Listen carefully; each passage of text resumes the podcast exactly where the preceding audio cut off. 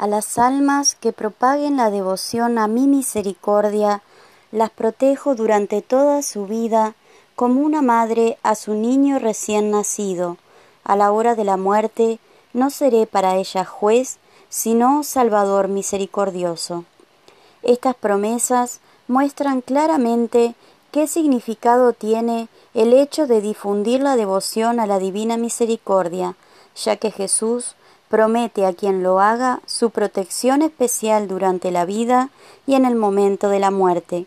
La difusión del culto de la misericordia es una de las formas de devoción junto con la imagen, la fiesta, la coronilla y la hora de la misericordia, ya que la propagación de la devoción es objeto de las promesas de Jesús de la que todos se pueden beneficiar.